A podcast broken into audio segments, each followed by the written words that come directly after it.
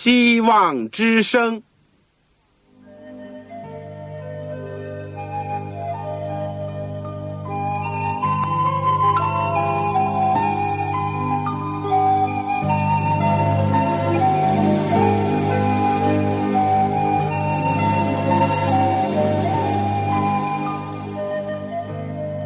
各位听众朋友，各位弟兄姐妹，欢迎您收听信徒培训这个节目。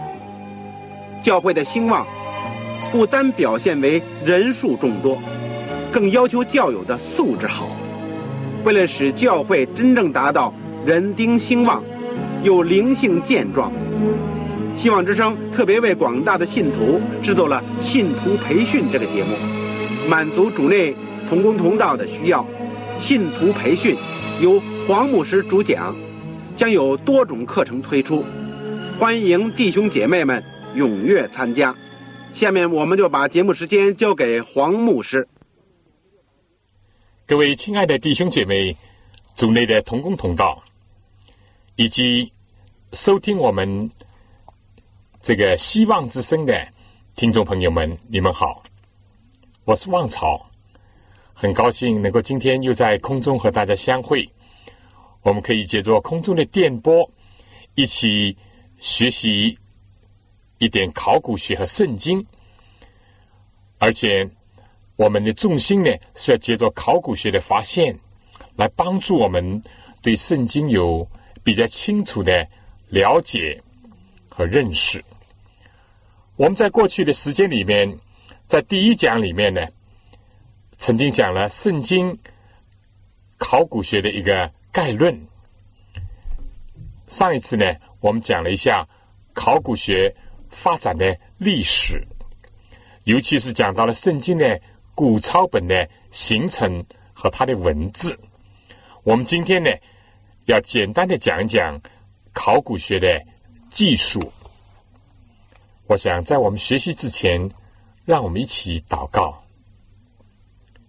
亲爱的天父，我们谢谢你，你非但留下圣经给我们，而且你借着考古学，尤其圣经考古学，发掘出来地下许许多多被埋藏了很久的事物，使我们能够更加知道你圣经的正确，从而使我们能够更好的领受圣经的信息。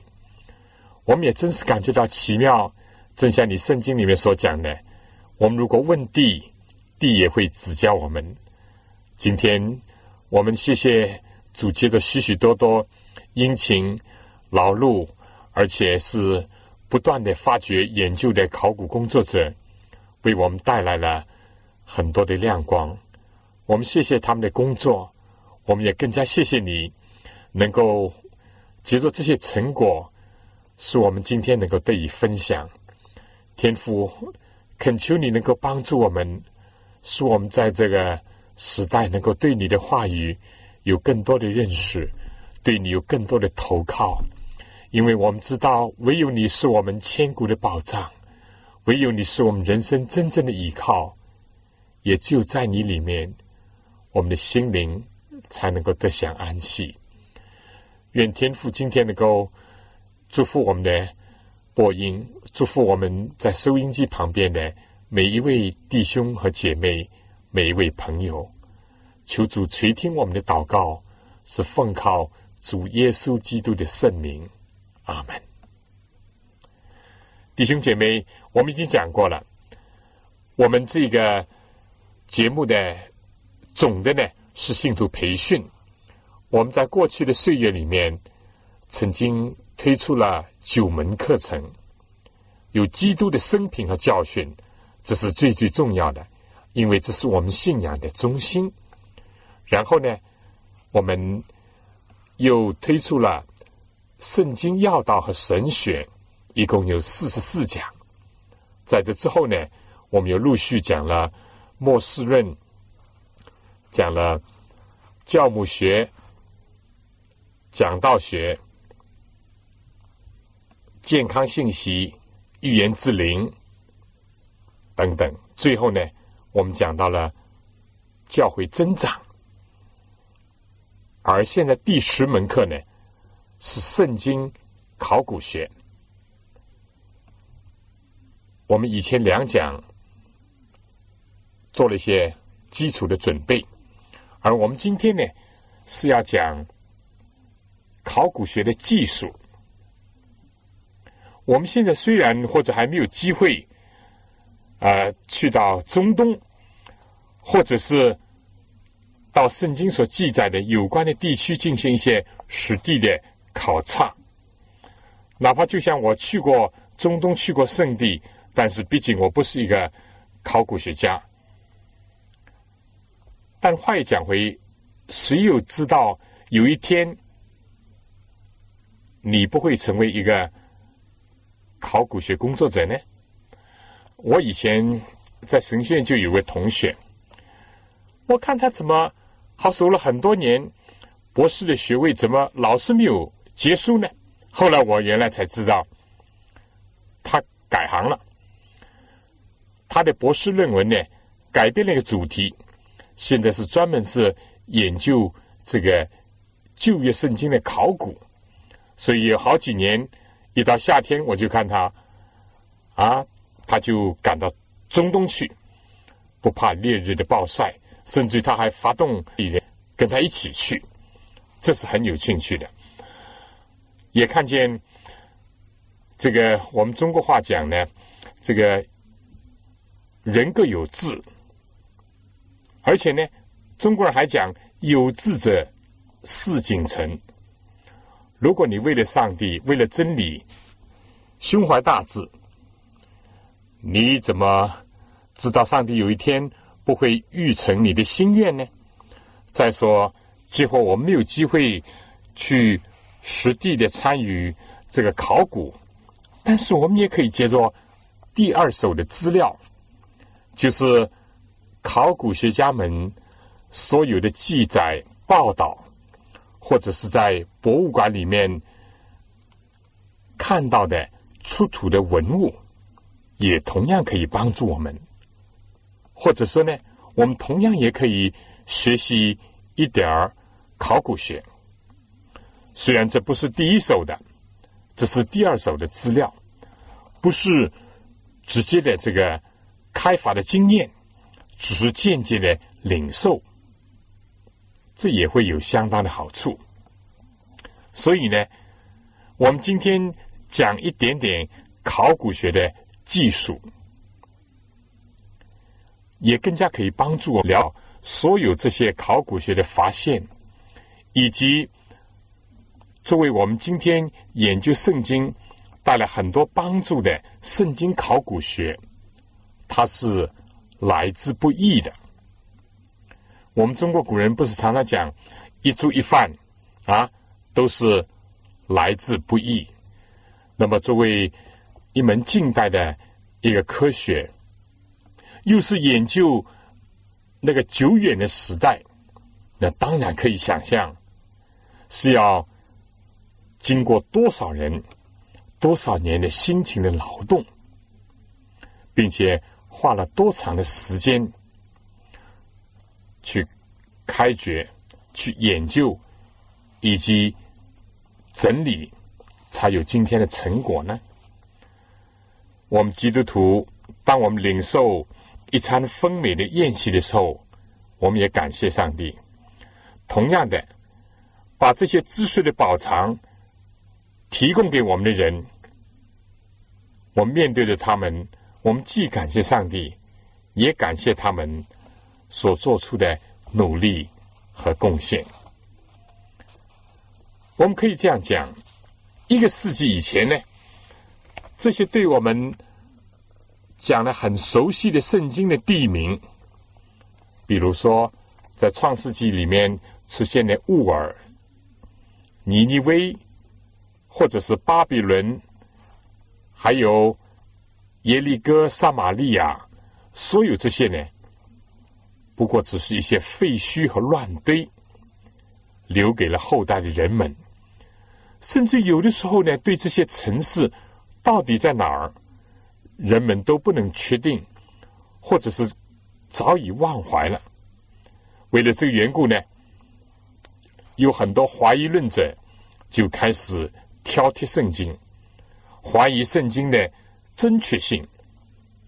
他们并不相信耶利哥城曾经被攻占，或者在撒玛利亚有亚哈的象牙宫，或者是古巴比伦竟然是这么样的荣耀辉煌。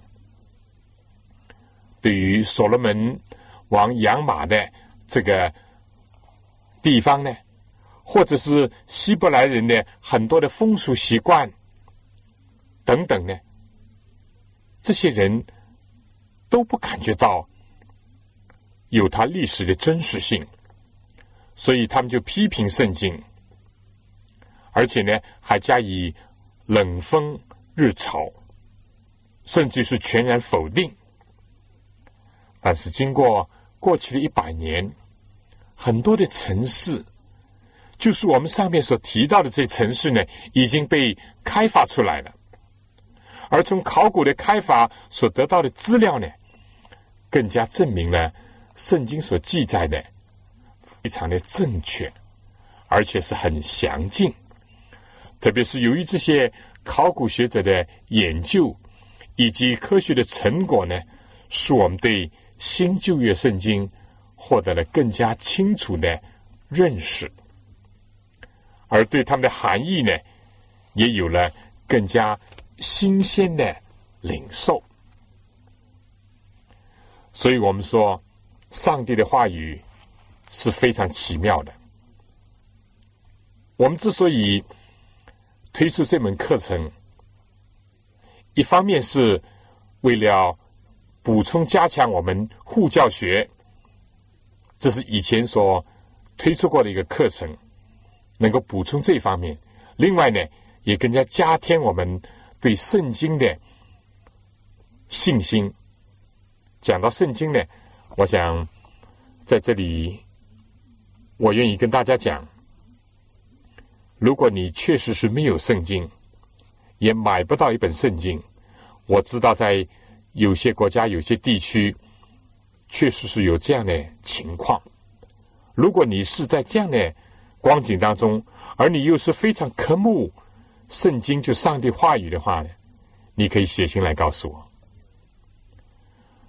我一定会尽快的满足你的心愿，因为我知道一个人他渴慕上帝的话，这是一个非常美好的一个开始，所以叫你写信来，香港邮政总局信箱七六零零号，香港。邮政总局信箱七六零零号，或者是三零零九号，三零零九号，写的“望潮”，望就是希望的望，潮水的潮。你就开门见山的说：“我想要一本圣经。”当然，你要写清楚你自己的姓名、回邮地址和邮政编号，可以方便于我们。尽快的能够把圣经寄上给您，所以请您一定不要错过这个机会。同时呢，我上次讲过，有一本小册子叫《天下之大经》，是我专门为一些朋友所编写的。因为有很多人拿到了圣经，觉得从哪里看起呢？到底圣经主要讲什么呢？这本小册子会对你有些帮助，而且引起你对圣经的重视和兴趣，也告诉你怎么样去读圣经。所以，如果你要圣经和这本《天下之大经》的小册子，就请您赶快的写进来。我想在我下面这个讲到考古学的技术之前呢。请您听一首歌，你的话就是上帝的话，今天留在圣经里面，对我们是何等的重要。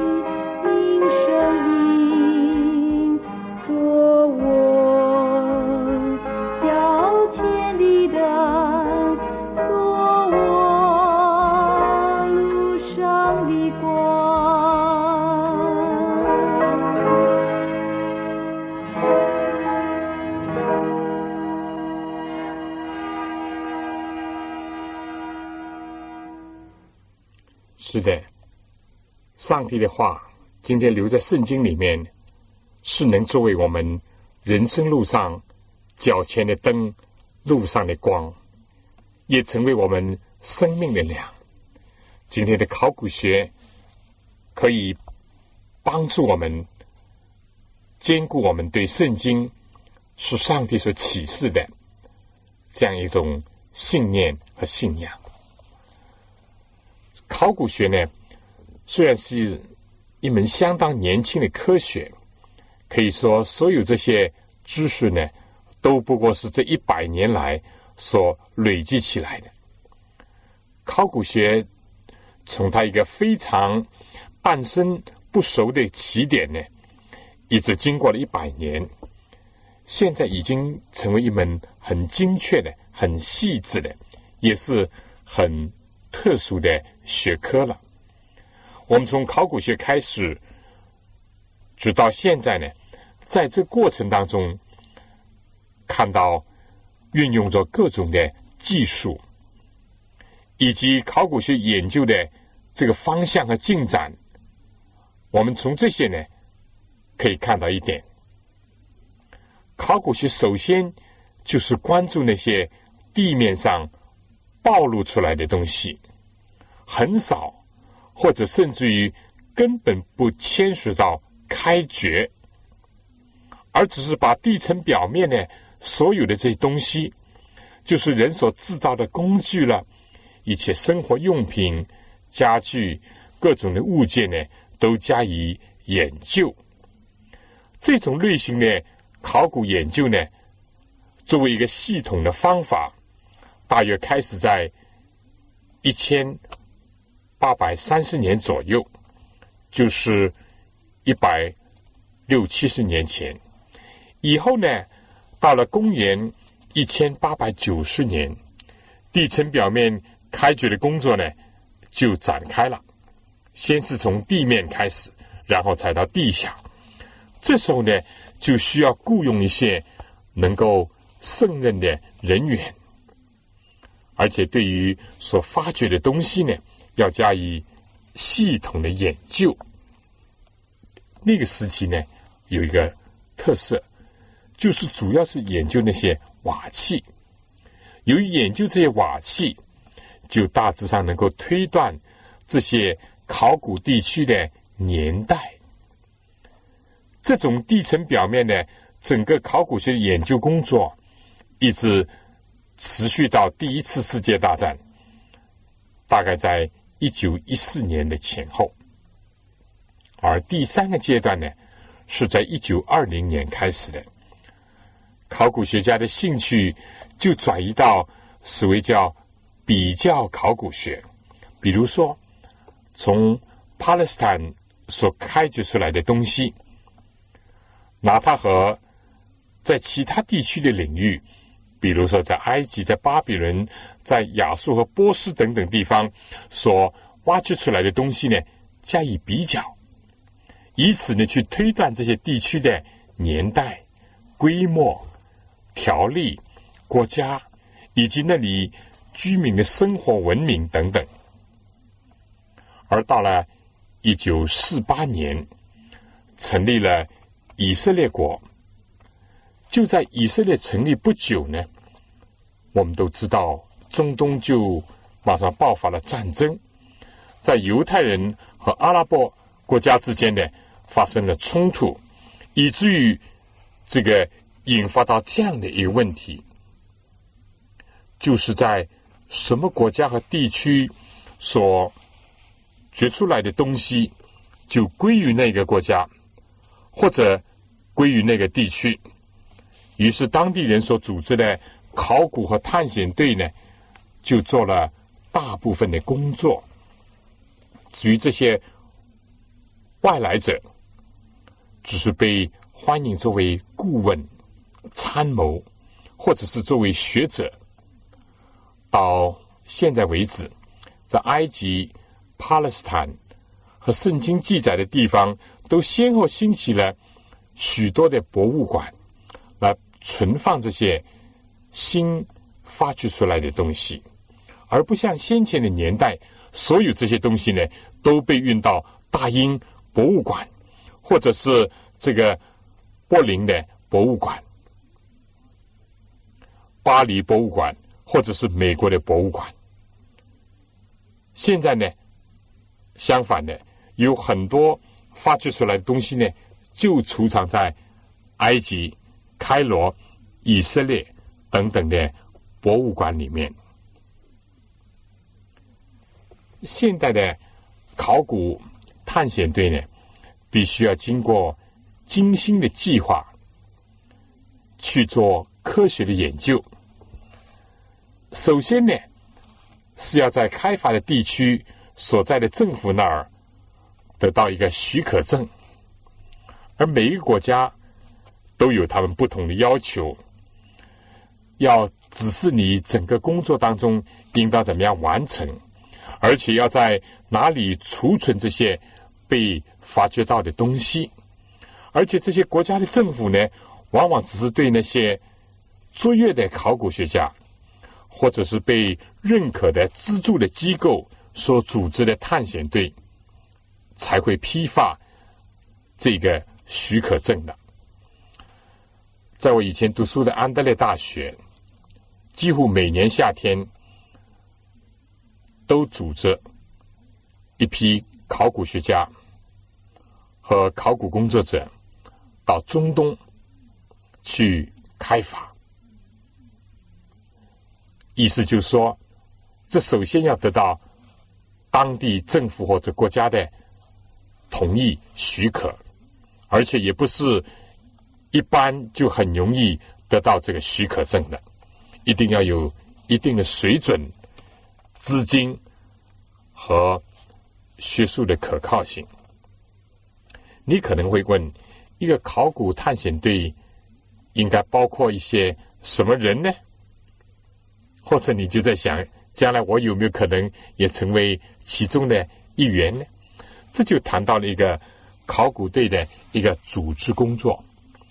首先要有一个主任，或者是一个指导员，还要有几个助手，要有建筑学家，当然少不了有摄影师，以及专门研究陶器。瓦器的专家，还有尽可能多的工作人员，在这里要说，如果能够雇佣更多的当地的工人来进行实际的这个挖掘呢，这是非常明智的。这不仅仅想到的是劳动力比较低廉的缘故，重要呢可以避免很多的猜疑，或者是。与当地的居民呢，造成一种对立。当然，这些工人必须要在训练有素的考古学家的指导下面来工作。到底第一步工作是做什么呢？许可证也拿到了，这个探险队也组织好了。那么，第一步工作。是什么呢？除了我们刚才说到的，我们讲，你必须要得到这块土地的主人的许可，因为这是他的私有产业，你不能任意的侵犯。在你获得了主人的许可以后呢，你就要绘制一张地图，这不是一般的地图。这是研究所用的地图。当你有了这张作为研究用的地图以后呢，你就可以开始纸上谈兵了。意思就是说，把你整个开发地区呢加以仔细的规划，而且按照号码呢做出一个记号。至于在实际的土地上面呢。当然要插上各种的标签、木桩来做记号，而且还要拉上绳子，并且呢被划分成一个一个小的地段。这样，每当有东西从地面发掘出来呢，就能够被记录下来，而且会很精确的知道是从哪儿出土的。讲到这里，下面我们就要开始讲实际的这个开发了，或者是挖掘了。我们大家凭着想象力，你现在就好像追随着一队这个探险考古队，到了中东某个地区，不论是以色列也好、埃及也好、约旦也好，就准备开始要开挖了。不，我想。在讲这之前呢，我请大家先听一首歌，叫《坚固保障》。这首歌的背景呢，是伟大的宗教改革家马丁路德。当这个中世纪的天主教要他收回他的言论，甚至于以死亡威胁他的时候，他不怕。他说。哪怕魔鬼像屋顶上的瓦片那么多，哪怕到 Worms 去的议会去的路上都点燃了十字架的火炬，我也要去，因为上帝是我坚固的保障。他最后对那些审判他的人的答复就说：除非你们能够在圣经里面指出我有错来，否则话，我绝不收回我的言论。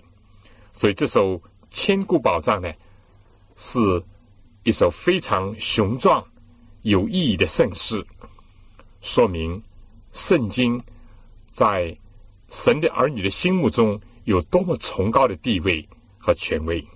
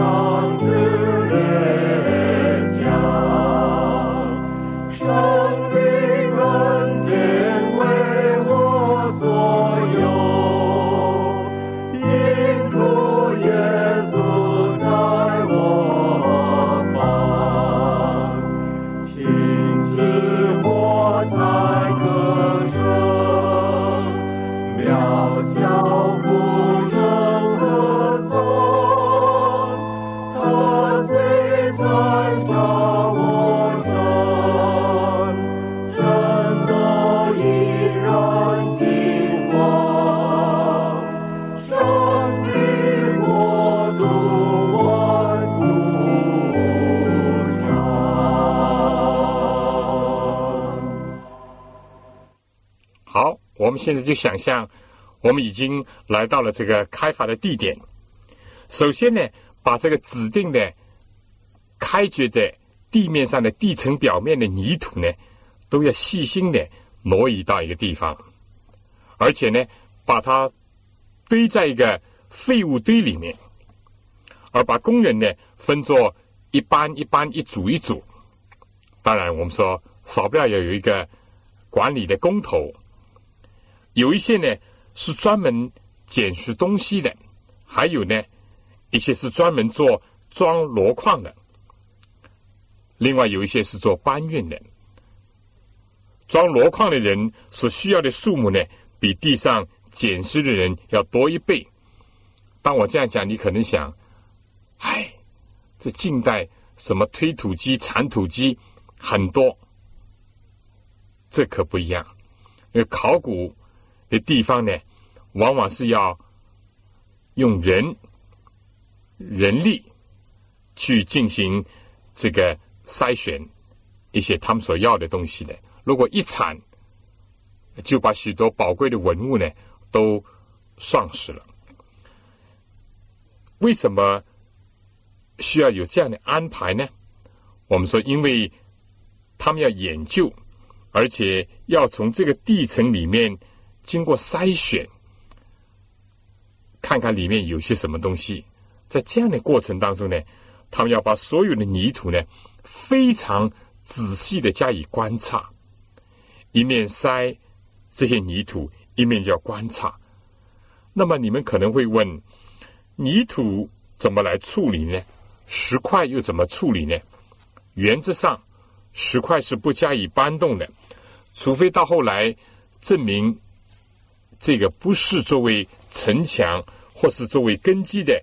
一部分的石头以后，才把它搬走。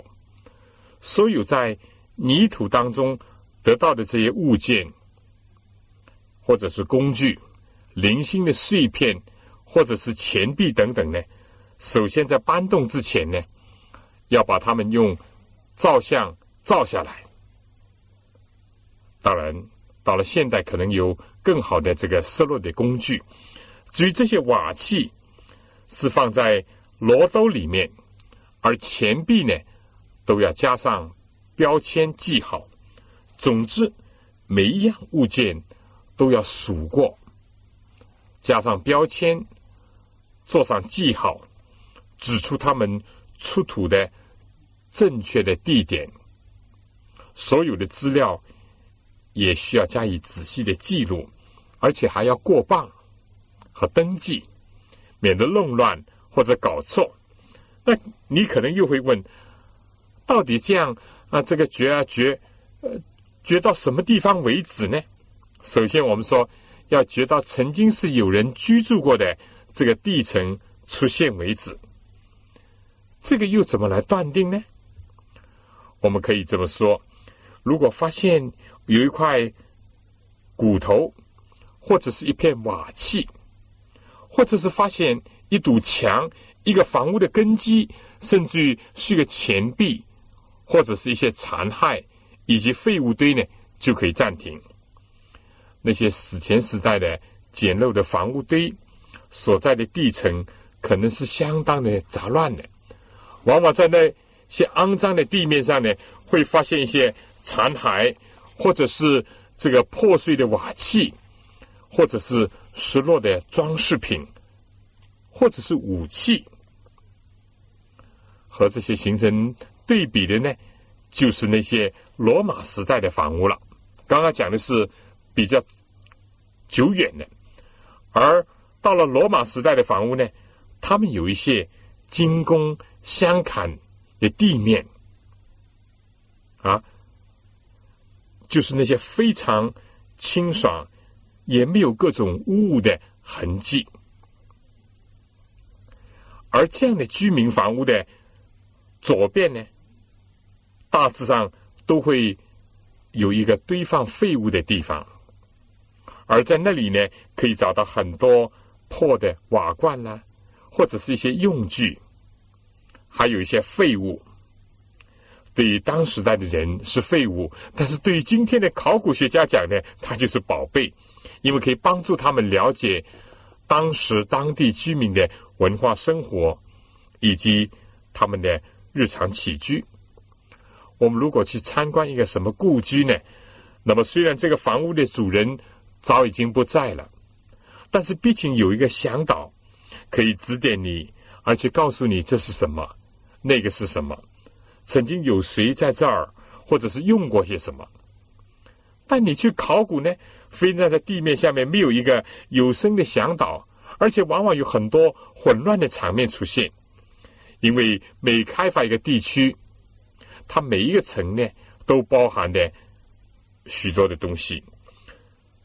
主要呢，就是要看看这个城市，或者是这个家园，或者是这个房舍，它最后的命运是怎么样。如果这些城市或者是村庄是被人这个弃置的话呢，那么这些居民很可能把所有他们重要的东西呢，都一起带走。你说是吧？这样呢，对于来探险或者考古人呢，就会感到失望了，因为他们不能得着太多的东西。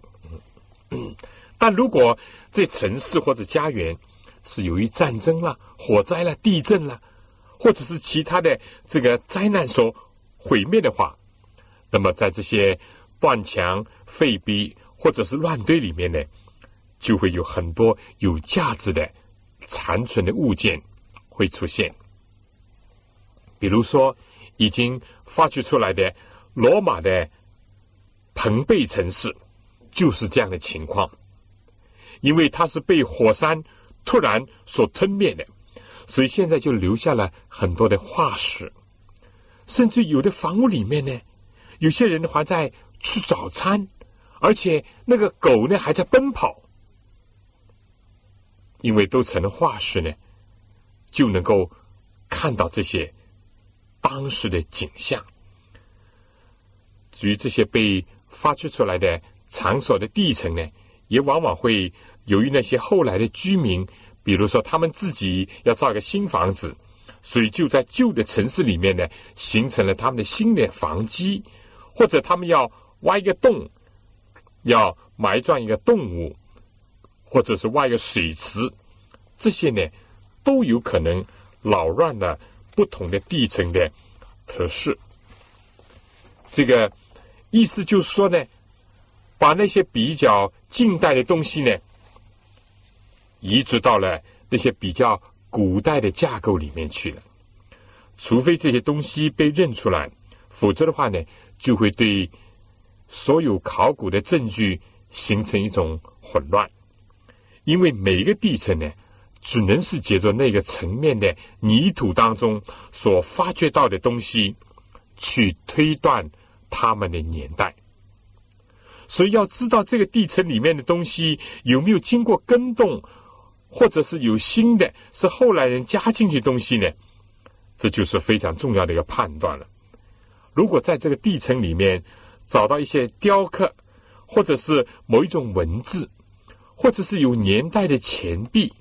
以及一些有非常显著特色的建筑的话呢，那么这个地层就比较容易决定它到底是在什么年代。在多数的情况下，泥土的层面可以借助这个土堆呢来加以辨认的。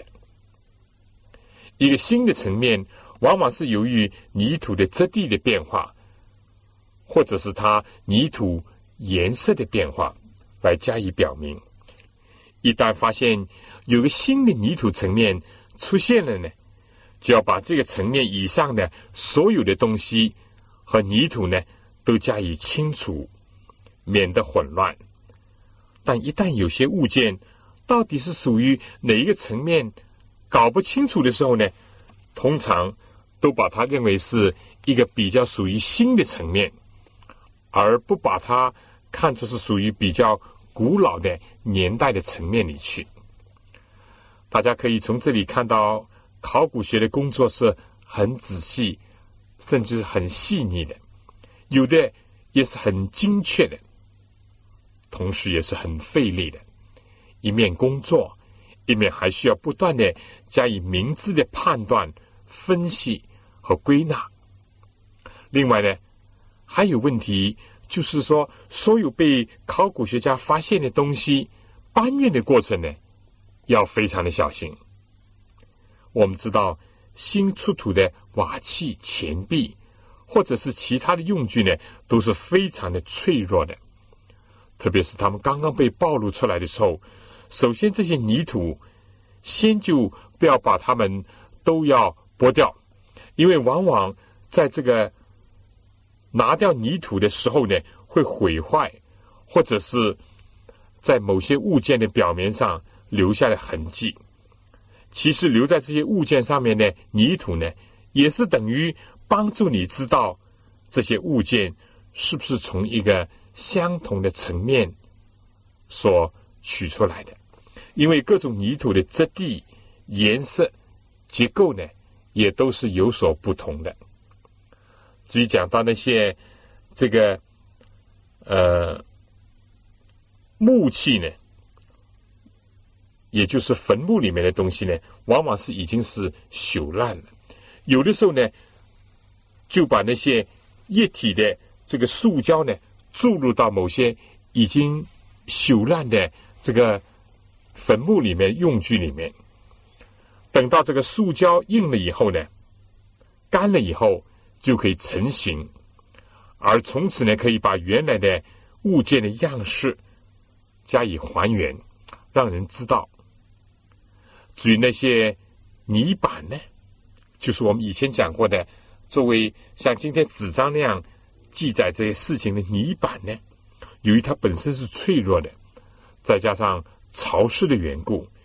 又加上长期的埋在地下，所以就必须特别的小心，加以重新的烘干，然后才能清除的上面的泥土，或者再做研究。至于那些人啊或者动物的脆弱的这个残骸呢，就要用些蜡去加以处理，以便在搬运的过程当中呢。不至于完全的支离破碎，所以搬运那些相砍的，呃，这些碎片，现在往往是一种叫马士林，是一些细软的棉布做成的强化物，去帮助它不至于在搬运的过程当中使得它造成毁损。还有一种混凝纸，可以用来复印。一些纪念碑，或者是坟墓，或者是一些这个锥形的石柱上面的铭文。至于液体的乳胶呢，也能够做出一个清楚的这个印版，使得考古学家们可以在实验室里面很安静的去比较，以及进行一些研究的工作。至于在这个挖掘的过程当中，往往一个层面的工作做完了，然后再来进行另外一个层面的工作，免得到最后所挖掘出来的东西呢，既没有加以分类整理，而且数量又过多。至于所有的物件呢，还要经过冲洗，当然冲洗的过程也要小心。不要毁损了它，而且冲洗完了还要把它晾干，最后把它包装、储藏或者是运输到其他的地方去做进一步的研究。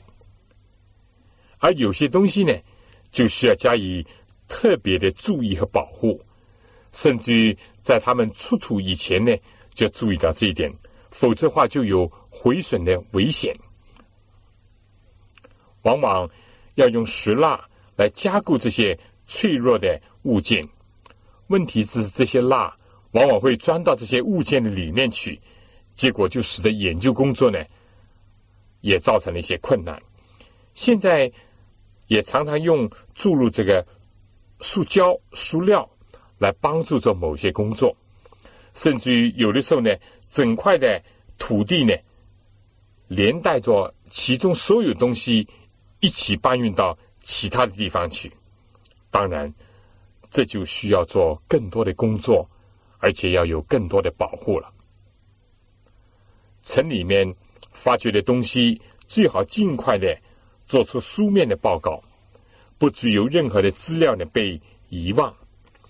所以，一个大的考古队呢，往往有全职的记录员，这个描绘，而且是技术所发现的。这些物件，现在当然用了这个电脑以后，方便了许多。用了电子信箱以后，传达信息又更快。除了往地下挖掘以外呢，不要忘了，另外一方面也是很有帮助的，就是什么空中摄影，可以帮助考古学家断定这个地层的方位。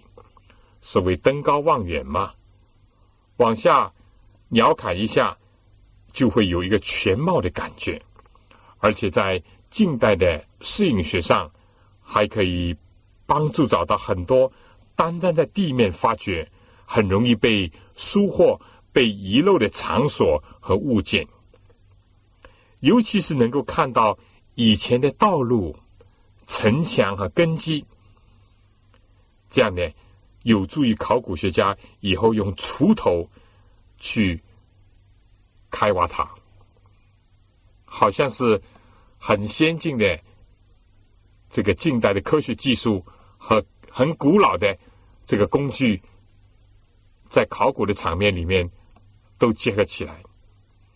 考古学家用这锄头，轻轻的一点一点的在这个刨在挖，用这个手，甚至用口中的气来吹掉这个泥沙。而另外一面呢，用上了所有近代的一些工具，包括测量的工具、摄影的工具、记录的工具等等，这是非常有趣的。为的是什么呢？为的当然是要更加能够对古代的文明、历史、生活状况等等有进一步的了解。至于对圣经考古学家呢，当然。更加希望能够从这些被开掘出来的东西，更加确切的了解圣经，而且兼顾人们对圣经的知识。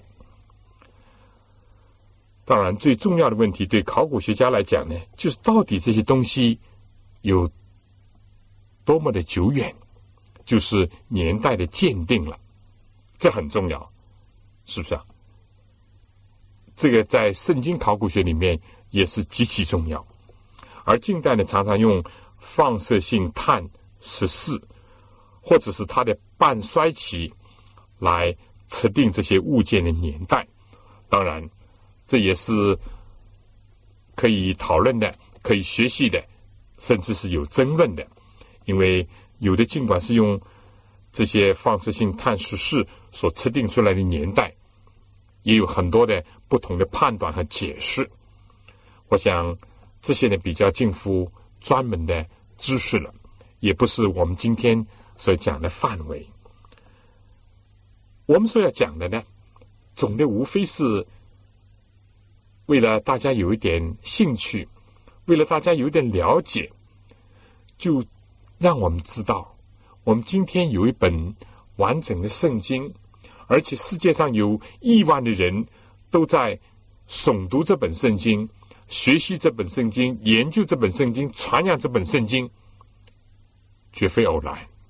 因为圣经是一本古老的书，但是又是经过历史的考证，也经过考古学的这个证实，发现圣经所记载的有许多是这么的精确，这么的真实。